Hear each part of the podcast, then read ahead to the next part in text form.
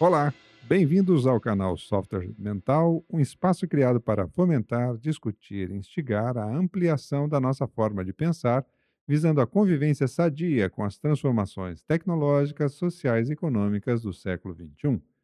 A grande pergunta a qual queremos nos dedicar é como expandir nossas fronteiras mentais. Este podcast conta com o patrocínio e apoio técnico da Atena Mídia. Hoje eu estou aqui com a nossa colunista, Ana Paula Simões, educadora executiva, educadora de habilidades socioemocionais nas empresas, e a gente quer conversar um pouquinho, bater um papo sobre as competências eh, profissionais para o, século, para o, o ano de 2020. Eh, isso pautado numa pesquisa do Fórum Econômico Mundial, eh, divulgada agora no final do ano de 2017, dezembro de 2017, eh, citando as 10 principais habilidades mais desejadas pelos empregadores para o ano de 2020. Né? Essa pesquisa do Fórum Econômico Mundial ela foi realizada com 350 executivos, né? altos executivos, eh, de nove indústrias diferentes pelo mundo, das 15 maiores economias, na verdade, do mundo. E a gente quer conversar um pouquinho eh, aqui justamente com a Ana Paula, eh, em, em virtude de que é as, essas habilidades, as top 10 skills, elas eh, começam a apresentar cada vez mais justamente as habilidades eh, socioemocionais. Então, Ana Paula, como tá? Tudo bem? Tudo jóia, Luciano. Muito bem. Eh, Ana Paula, como é que você está vendo esse crescimento eh, do espaço ou da preocupação das organizações em relação às competências socioemocionais? Isso não é uma coisa de hoje, já vem se falando bastante sobre isso há algum tempo. E o que inicialmente existia muito era muito mais fala do que prática, realmente, né? Então, da boca para fora até se conversa bastante sobre a questão da necessidade da, de saber falar com as pessoas, empatia, eh, liderança, lidar com o outro, todo esse, esse processo. Dependendo da, da indústria, dependendo do país do qual a gente está falando, tem um pouco mais de preocupação genuína realmente desse, dessa valorização e desenvolvimento. Dependendo, é uma coisa mais realmente de eh, seguir uma, uma tendência, Uma uma fala da moda. moda. É uma fala da moda muito mais do que uma fala real. Eh, mas o que tem acontecido mais recentemente é que, de fato, eh, tão, essa preocupação ela está se tornando de verdade necessária para a diferenciação das, das organizações. Eh, mas quais são, né, as competências socioemociona- socioemocionais, né? Acho interessante a gente trazer isso, né, para as pessoas. Você pode dar uma, dar uma passada aí para o pessoal? Quais Claro. foram as da pesquisa? Ok, vamos lá. Eh, a primeira e a mais eh, cobiçada aí pelos executivos é a resolução de problemas complexos. Essa resolução de, problemas complexos como eh, a capacidade justamente de você eh, saber interpretar dados da realidade, por exemplo, das pessoas, dos clientes ou profissionais, quem quer que seja, e você saiba lidar com esses dados considerando as perspectivas das pessoas, considerando dentro de um sistema eh, como as pessoas eh, estão tendo as suas experiências e como o, o o indivíduo, então o profissional, consegue lidar com a resolução de problemas oriundos, né, advindos aí dessas experiências das pessoas, seja no seu local de trabalho ou seja nas suas relações com os clientes, né. Então essa é a primeira, é a é a essa essa capacidade, né, de de resolver problemas complexos, ela na verdade ela é transversal em diversas outras competências aí que a gente vai conversar aqui, né. A segunda é o pensamento crítico, eh, a a capacidade de você realmente analisar, interpretar as informações com um pensamento eh, mais crítico, sabendo utilizar, então, por exemplo, os avanços da tecnologia, as informações, eh, os dados oriundos aí da tecnologia, para eh, justamente conseguir organizar e tornar essa informação algo que gere benefício para a empresa e para as pessoas, né? A terceira é a criatividade, Cri criatividade é essa que em 2015, veja que curioso, em 2015 ela estava em 10º lugar, em 2017 ela está em 3º lugar. E essa é uma das habilidades que é a das mais guarda-chuvas que tem, né, a pessoa fala: "Ah, não, tem que ser mais criativo", aí o É. pessoal fica que nem barata tonta, como assim ser mais Não, a criativo? Como é até que a eu faço para ser mais até agora criativo? aqui eu só falei negócio complexo, né, porque, eh, antigamente é assim, não, o cara tem que ter formação em finanças, o cara tem que saber de marketing, o cara tem que conhecer de estratégia, o cara tem que entender de contabilidade, e agora eu sou as 3 primeiras que eu já falo já são complexas, porque na verdade exigem uma série de outras habilidades por por, eh, integradas de alguma forma, para ajudar que o cara tenha essa capacidade de de de de aplicar essas competências. Então a primeira, resolução de problemas complexos, pensamento crítico e criatividade. Fala.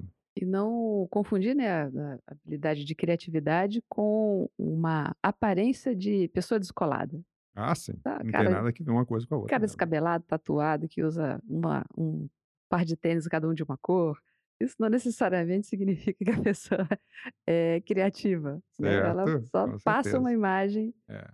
e não necessariamente É, está a a falando de uma diferença habilidade. do do da pessoa ser descolada é um estilo, tá certo? É Uhum. um perfil, é um estilo pessoal, é a criatividade em si, a geração de soluções de fato aplicáveis e que gerem a tal da da inovação, aí é é um outro bicho que nós estamos falando, né. Uhum. A 4ª, eh, habilidade, gestão de pessoas. Eh, e aí todos os desafios da liderança que a gente lida aí cotidianamente nas organizações. A 5ª é a colaboração com outros, e isso é muito interessante, porque essa 5ª me parece ser justamente um resultado da conversa que nós tivemos com o Mário Neto do do portal Transformação Digital no último no 3º no no podcast anterior a esse, né. Eh, em que a gente falava das das organizações enquanto silos, ou seja, a formação de muitos silos dentro das organizações em em função da sua estrutura de caixinhas, da separação de de departamentos, eh, como sendo caixinhas, e a colaboração com os outros surge justamente, eh, como um resultado disso. Aliás, tem um livro chamado Dar e Receber, eh, do Adam Grant, que eu eu até sugiro aqui para os os nossos ouvintes aí, é um é um livro muito bacana, ele traz uma série de pesquisas sobre o comportamento da doação e da colaboração como uma uma capacidade de que leva o profissional a ter mais sucesso do que outros modelos de comportamento. O 6º, a inteligência emocional. Que já já já essa sim a gente ouve falar nas organizações há muito tempo, né, desde o do do do best-seller do Daniel Goleman lá sobre inteligência emocional, isso, eh, vem à tona com frequência nas organizações. O julgamento e a tomada de decisão, é a 7ª. É interessante porque esta aqui ela surge justamente do impasse onde a gente educa as pessoas para repetir modelos e executar processos definidos e depois quer que elas tenham iniciativa e capacidade de análise e julgamento para tomar de decisão fora desses padrões já estabelecidos, enfim. A 8ª, orientação para serviços. A capacidade então de você, eh, prestar ajuda às pessoas da sua equipe, aos seus superiores, aos seus pares, aos seus subordinados, às pessoas da sua indústria, as pessoas fora da sua indústria e o quanto que a pessoa então é conhecida ou reconhecida pelo pelos outros por essa orientação dela a serviço. A 9ª, as habilidades de negociação. Eh, e entenda-se aqui por negociação a sua habilidade de construir acordos, é isso? Entender o que está em pauta, entender o o ponto, eh, essencial da questão, e a capacidade de conciliar interesses e construir acordos que sejam positivo para ambos os lados. E por fim, a flexibilidade cognitiva, que essa por si só já envolve de novo a criatividade, o raciocínio lógico, a sensibilidade a problemas, e envolve também a capacidade do indivíduo de poder se relacionar com o outro, escutar, entender o problema do outro e reagir ou agir com esse outro a partir da contextualização, ou seja, se o cara é um é é uma pessoa que só repete informação, ou se ele é capaz de contextualizar conforme o interlocutor dele. Então então aí as 10 principais habilidades desejadas pelos empregadores para o ano de 2020. Uhum. Tem muito a ver essas 10 essa pesquisa, né, que foi que levantou esses 10 elementos daí, com um relatório que foi feito pela Unesco, eh, sobre as competências do século XXI. Esse relatório foi elaborado dentro da das orientações para o desenvolvimento educacional das dos países, né, como uma forma de orientar os países na sua nas suas bases educacionais. Para preparar a população, preparar as pessoas para os desafios que estavam sendo percebidos, né, pra implementação do século XXI. E esse relatório ele elencou 4 grandes competências, 4 um grupo, né, de 4 grandes competências. E a gente pode encaixar essas 10 desta pesquisa nesses 4, né. Eh, quais são esses 4 essas 4 competências do século XXI desse relatório da Unesco? O relatório Delors, quem quiser procurar também na na internet, a gente pode deixar o link, né, lá na lá no no podcast também. Eh, quais são essas 4 competências?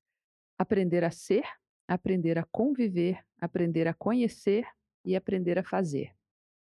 Aprender a ser quer dizer, a pessoa ter contato consigo mesma, ela ela se se conhecer, saber quem ela é, eh, quais são seus pontos fortes, seus pontos fracos, como ela reage às situações, que tipo de cuidados ela precisa ter considerando os limites dela e as potencialidades dela, ter mais contato consigo mesmo.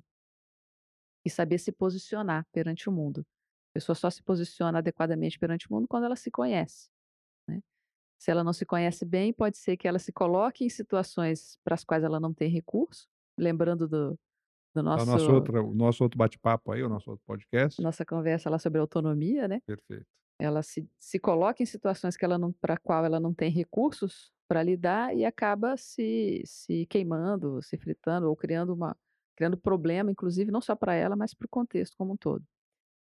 Ou ela tem um grande potencial e não aproveita, não coloca isso em prática, não consegue, não não faz uso disso, né. Então aprender a ser é nesse sentido, né, de se Hum. conhecer, de entender os seus limites, seus potenciais e colocar ele em prática. Que já envolve uma série dessas que a gente já falou aqui, essa essa já tem que estar no meio aqui, né, porque o Uhum. autoconhecimento se torna um Sim. fundamental dentro desse Você processo. quer, por exemplo, olha, eh, correlacionando isso ao pensamento crítico, né, que se falou antes. Eh, a pessoa consegue ter um uma um posicionamento crítico em relação a algo que está acontecendo quando ela se conhece.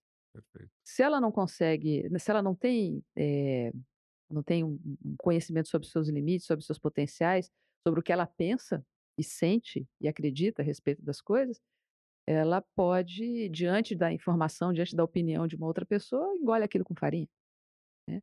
Ela não não não tem um posicionamento a a a estabelecer, então ela ela não tem um parâmetro para referência da sua criticidade, né.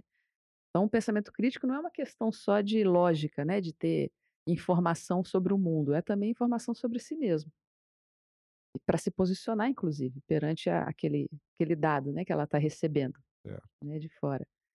Então tem muito muita correlação aí, né. Eh, uma outra competência do século XXI é aprender a conviver. Nesse caso aqui, a a grande preocupação, né, no no na pesquisa que foi feita e que chegou ao relatório, é da do aumento da relação, eh, da inter-relação, entre culturas muito diferentes, né, no no mundo como um todo. Então as a própria tecnologia tem aumentado os contatos sociais, os contatos interculturais, eh, contatos de de formas de viver, de ser, de de agir, de pensar muito diferentes que existem no planeta como um todo. Hoje você liga a televisão e fica sabendo de uma informação que está acontecendo na China, que está acontecendo na Indonésia, eh, que está acontecendo no seu vizinho, eh, numa mesma intensidade e e e importância e relevância. E são contextos culturais muito diferentes, muitas vezes. Então os as possibilidades de choque De intercultura cultura. Uhum. intercultural e não só isso também, né, a a tecnologia tem aproximado não apenas do ponto de vista da comunicação, mas sim da convivência mesmo, de de você viver com essas pessoas, né. Eh, hoje em dia uma uma viagem de avião, você encontrar uma pessoa num outro país é muito mais acessível para a maioria das pessoas, Tá. por exemplo. Eh, as migrações têm acontecido com uma intensidade muito maior.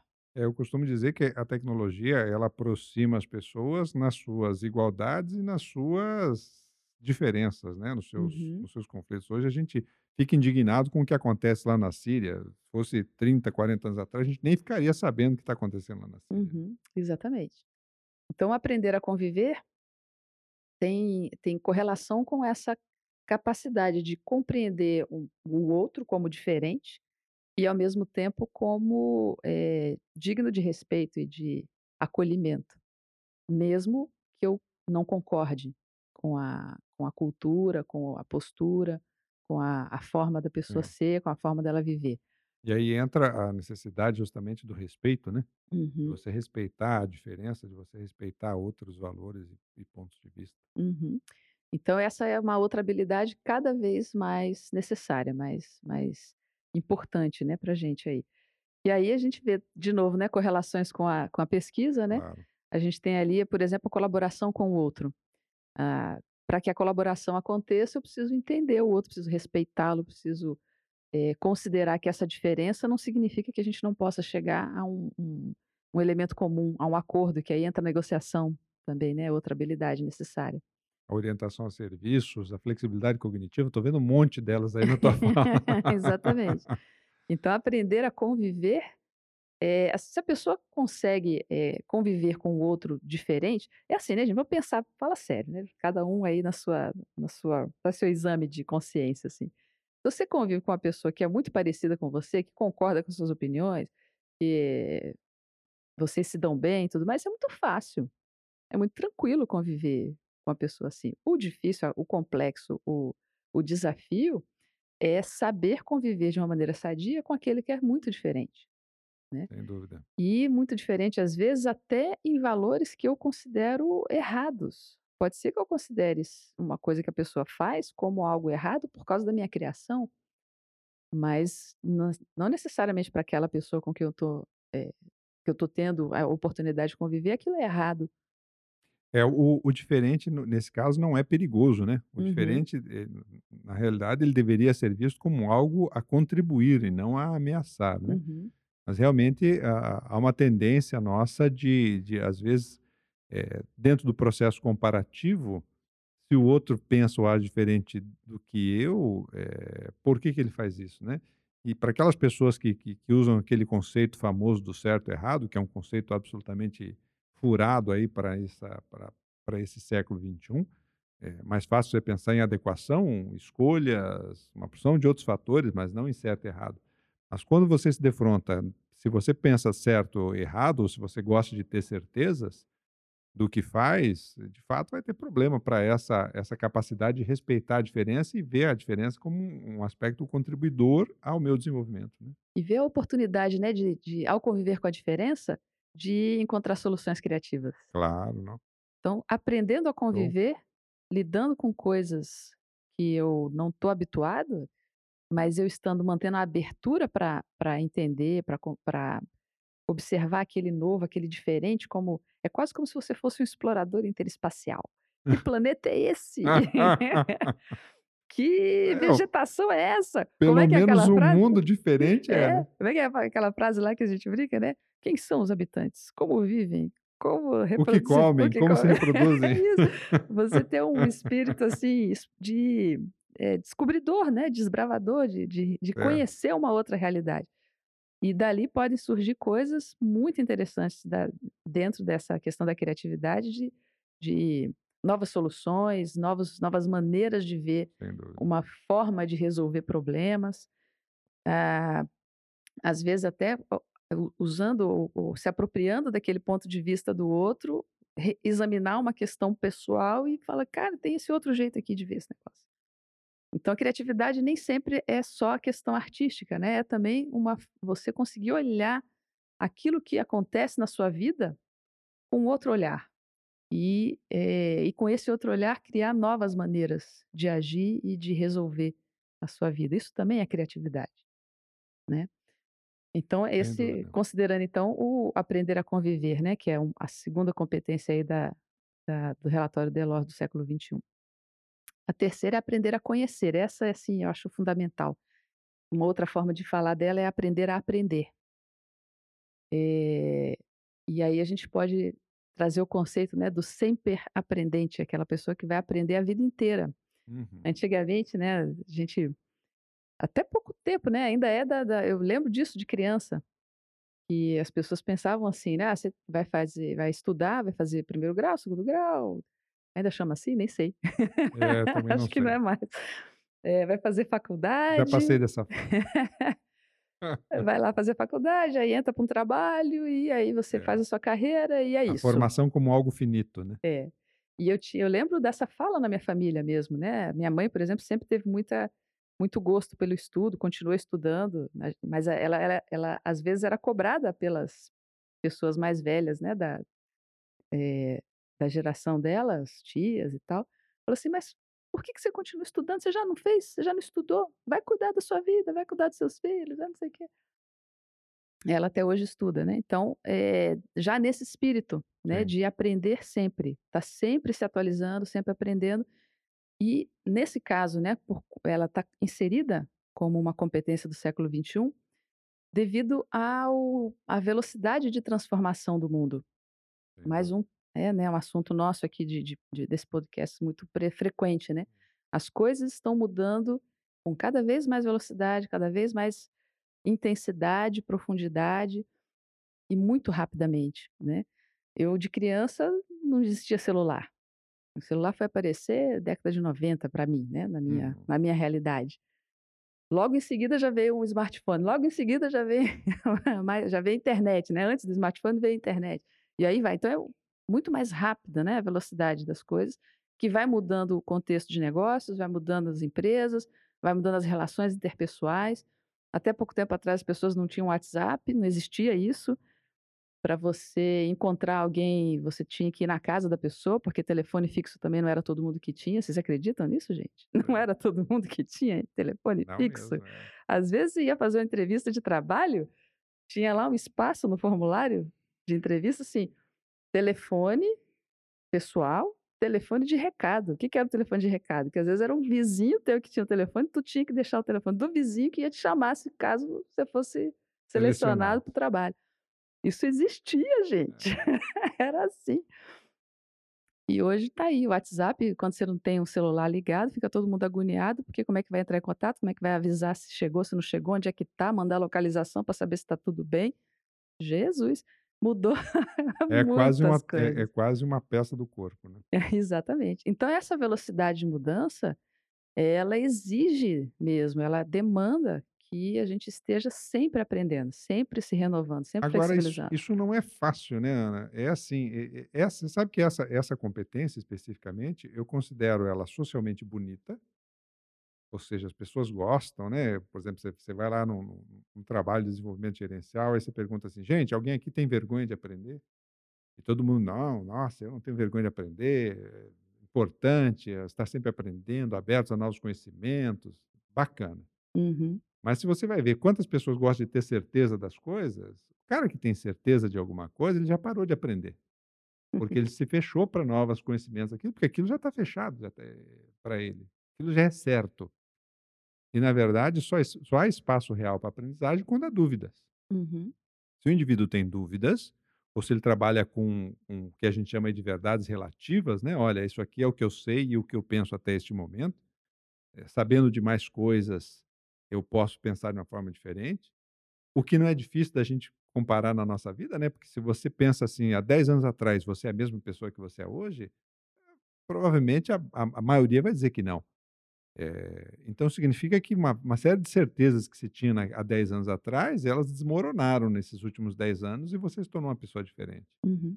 Mas a pessoa insiste em em procurar ter certeza das coisas que faz e e insiste em ter segurança das coisas que faz. Uhum. E essa postura, ela, naturalmente, ela dificulta o processo de aprendizagem, porque, eh, normalmente é a aprendizagem que é imposta, e não aquela que é absorvida pela própria intenção do indivíduo de estar aberto e e com flexibilidade mental suficiente para Uhum. aprender, né. É. Você quer ver uma pergunta teste que você pode fazer, né, tudo bem, você gosta de aprender? É chique, né, claro que eu gosto de aprender, que imagina, né, por isso que você faz o teste lá.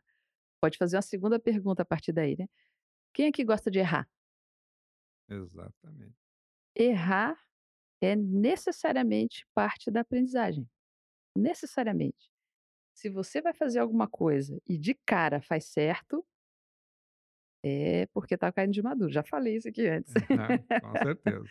Então, se é para aprender, necessariamente vai ter erro Eu tenho que estar mais processo. disposto a a lidar com o erro Sim. e e sofrer Por menos, né. quê? Se está aprendendo é porque se é aprendizagem mesmo, é porque não sabia. Se eu não sabia, a hora que eu vou fazer, eu vou me equivocar, Vou eu patinar. eu vou patinar, eu vou fazer, eh, não vou dar conta, eu vou ter dificuldades, eh, eu vou vou cometer impropriedades, tô dando um monte de sinônimo aqui de erro. Aham. Então, um monte de coisas vão acontecer que são erros, são erros. Então o nível de intolerância ao erro da pessoa impede ela de de aprender. Inclusive, por exemplo, né, quer ver uma coisa muito comum? Aprendizagem de idiomas, por exemplo. Uma grande dificuldade que às vezes as pessoas têm pra conseguir falar é porque elas ficam com vergonha. Vergonha. E vergonha por quê? Vergonha de falar errado, vergonha de pronunciar incorretamente, né. Agora você vê, vamos supor, uma criança pequenininha lá, você tá com um criancinha tá começando a aprender a falar, o idioma dela, materno, da casa dela. Um brasileirinho lá, aprendendo português. Ela não erra toda hora, não fala as coisas tudo atravessada, usa incorretamente e tal, mas você não entende a criança? É pelo uso que ela faz do idioma que ela vai aprendendo, Corrigindo, né. corrigindo. Se ela tem vergonha, ela não vai conseguir progredir.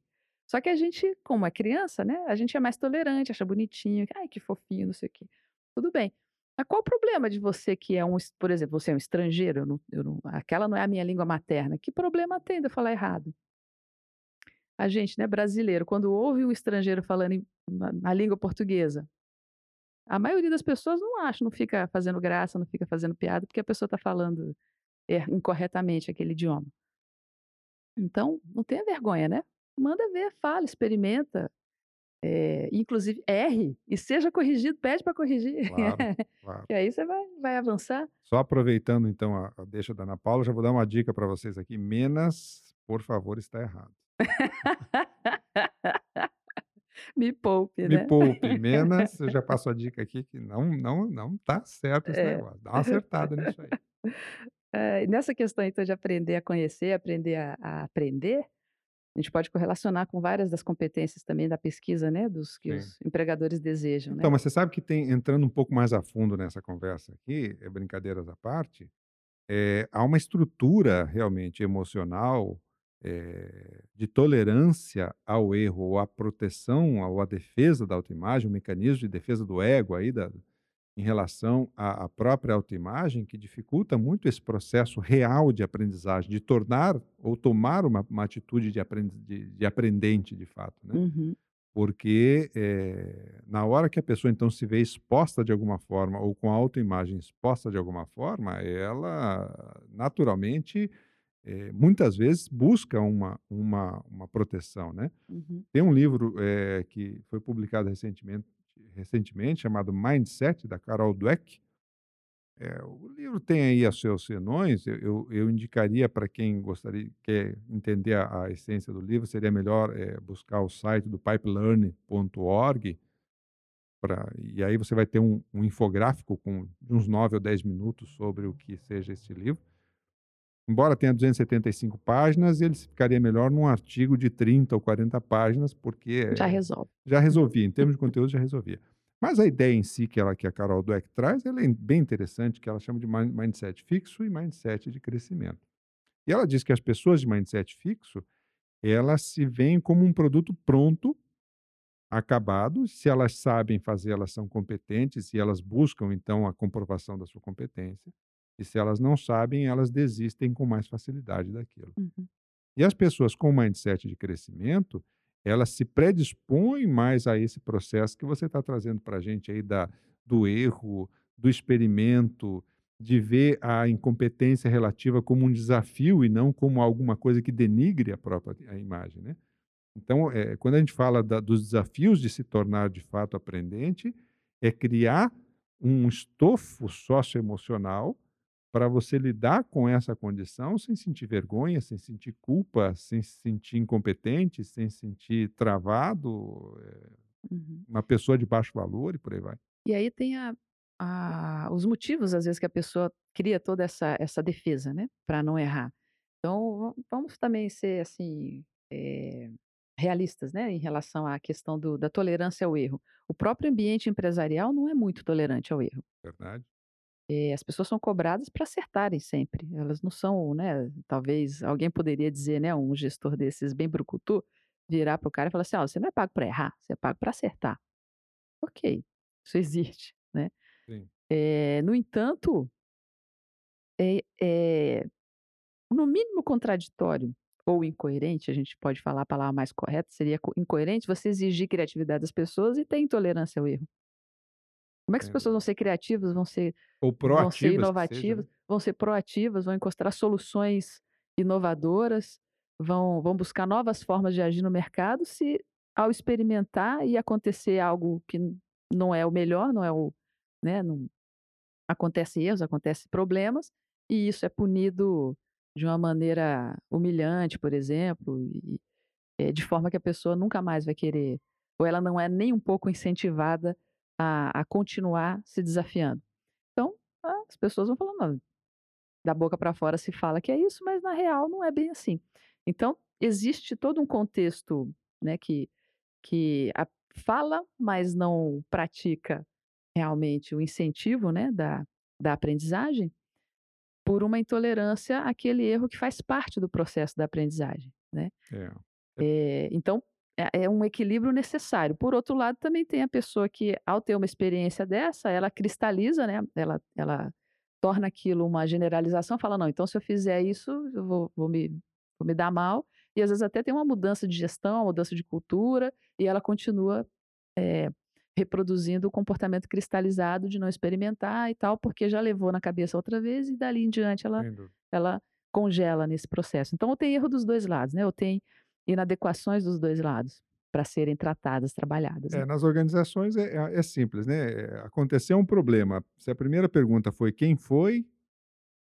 pode esquecer que a inovação, a criatividade, a proatividade aí vai ficar bastante tolhida em função dessa ameaça, eh, permanente de de de de punição em função nem que seja uma uma punição social, né, Uhum. porque você sentiu o o bandido da história, ninguém ninguém É. gosta.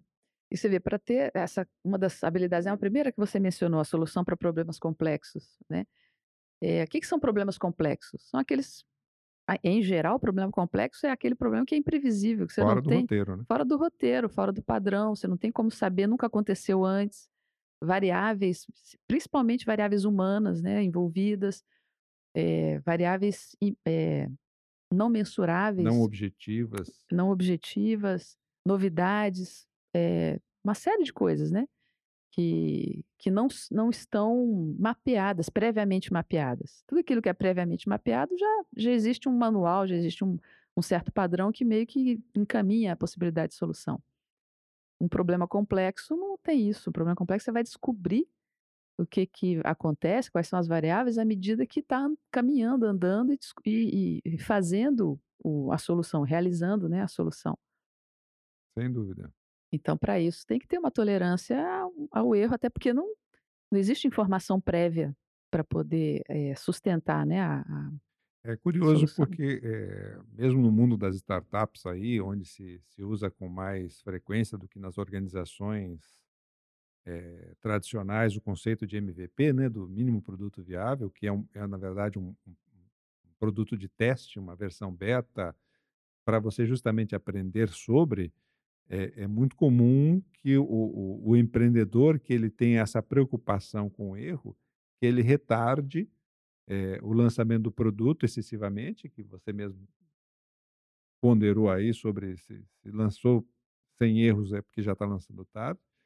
E outra coisa é que na hora que ele começa a se enfrentar os problemas, os desafios daquilo, ele ele desiste também rapidamente, sem sem muita persistência, porque parece que aquilo não está dando certo, em vez de procurar aprender com a experiência e fazer as correções necessárias, se o conceito que ele tem é interessante em termos de, eh, tornar a vida das pessoas mais ágil, mais fácil, mais segura, mais conveniente, mais confortável, mais sadia, enfim, aquilo que o produto se destina, né.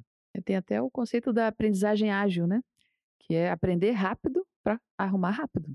Exatamente. Então errar Faz rápido para aprender rápido, né. exatamente. Aprende, quer dizer, faz para aprender rapidamente com a com a questão. Faz, erra e já e já conserta, já já resolve. E faz de novo e já já identifica o novo erro e já e já conserta, e já vai andando mais rapidamente. Então quanto mais rápido erra, mais rápido arru arruma e conserta e avança, né. E uma última questão aqui, né, a última, eh, competência, né, do século XXI é a competência de aprender a fazer. Essa é, assim, conhecidaça, né, essa é de de sempre. Aprender a fazer é o a execução, é a realização, é a concretização das É a das prática coisas, da história. é a prática da história. Eh, o a preocupação específica, né, que está presente nesse relatório da Unesco, eh, no aprender a fazer, é um fazer que eh, e ele modifica a realidade daquela comunidade da pessoa que está está executando, está realizando. Então é um fazer conectado com a o seu entorno, fazer conectado com a sua comunidade, com o seu meio social, com a transformação do seu meio social. Então não é um fazer, eh, sem sentido, não é um fazer sem sem essência, é um fazer junto com todas as outras competências, é um fazer, eh, consciente, né, apropriado de si mesmo, apropriado da convivência com o outro e aprendendo com esse contexto todo de mudança. Então é um fazer qualificado, É um né. fazer que agrega valor, de fato, aos diferentes públicos envolvidos com aquela tarefa, com aquela atividade, né. Uhum. É um fazer de de reconhecimento da realidade que se vive e de transformação para melhor dessa realidade, né. É, o bacana, sabe, Ana, que essa nossa conversa aqui, ela traz pra de uma forma clara, eh, de novo reforçando, né, isso já tinha a gente já tinha percebido isso no no no podcast anterior com o Mário Neto que é é você tem uma noção equivocada do avançar da tecnologia como algo de substituição do ser humano, eh, ou como algo ameaçador, vamos dizer assim, a a ao ser humano de modo geral, pelo menos em termos, eh, trabalhistas, etc e tal. Mas na prática o que a gente vê é uma modificação de cenário, eh, trazendo justamente uma necessidade de que o trabalho que seja robotizado não seja feito por robôs humanos, né, Mas sim por máquinas e que o ser humano cada vez mais ele possa ter o espaço para, eh, exercer aquilo que ele tem de humano em si.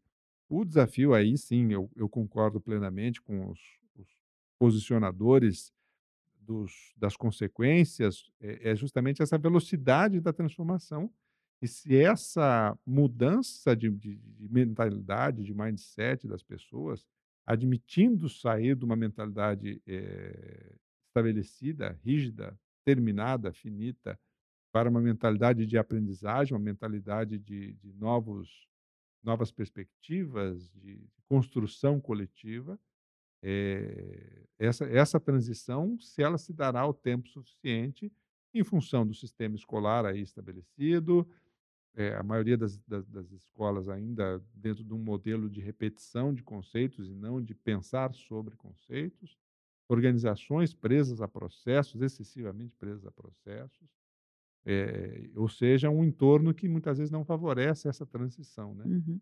É por isso o próprio relatório Delors aí de de das competências do século XXI, né, a gente tem hoje o sistema educacional ele é há muitos anos já, há muito tempo, isso é eh, tá na raiz de de do sistema educacional, ele é voltado pra preparação das pessoas para o mundo do trabalho. A na maior parte da da sua essência, da sua do seu propósito, é nesse sentido. Existe a formação pra pra formação científica também, a formação do desenvolvimento de de de de conhecer o mundo natural, o mundo dos fenômenos e e e tudo mais, mas essa no Brasil, principalmente, não é a a a base, né, dessa formação. A base é mesmo preparação para o mundo do trabalho, e o mundo do trabalho tá mudando, muito, né. Eh, mas a todo o sistema educacional ele é preparado pra que a pessoa aprenda a a a se adequar a como as coisas funcionam no trabalho como ele é ainda, mas não vai ser muito tempo ainda desse jeito, né. Talvez a gente possa conversar numa em Um próximos próximo encontro em nosso. próximos encontros sobre essas transformações no mundo do trabalho. Eh, então tem um até mesmo a forma de organização das da do sistema educacional, ele ele reproduz um sistema, eh, hierárquico e de de ordenação, de, por exemplo, punição em relação ao erro e tudo mais, que é é é reprodução do que vai acontecer também na no ambiente de trabalho, né. Eh, então, o sistema educacional está em processo de transformação, existem muitas coisas, muitas experiências acontecendo, e essas 4 competências, por exemplo, do século XXI, aprender a ser, aprender a conviver, aprender a conhecer, aprender a fazer, elas têm essa intenção de de reorientar, né, a o processo educacional em geral, considerando já que a a organização, eh, social nossa como como né, comunidade humana, ela também vai sofrer transformações, Sem porque o trabalho está os trabalhos, né, que acontecem estão mudando.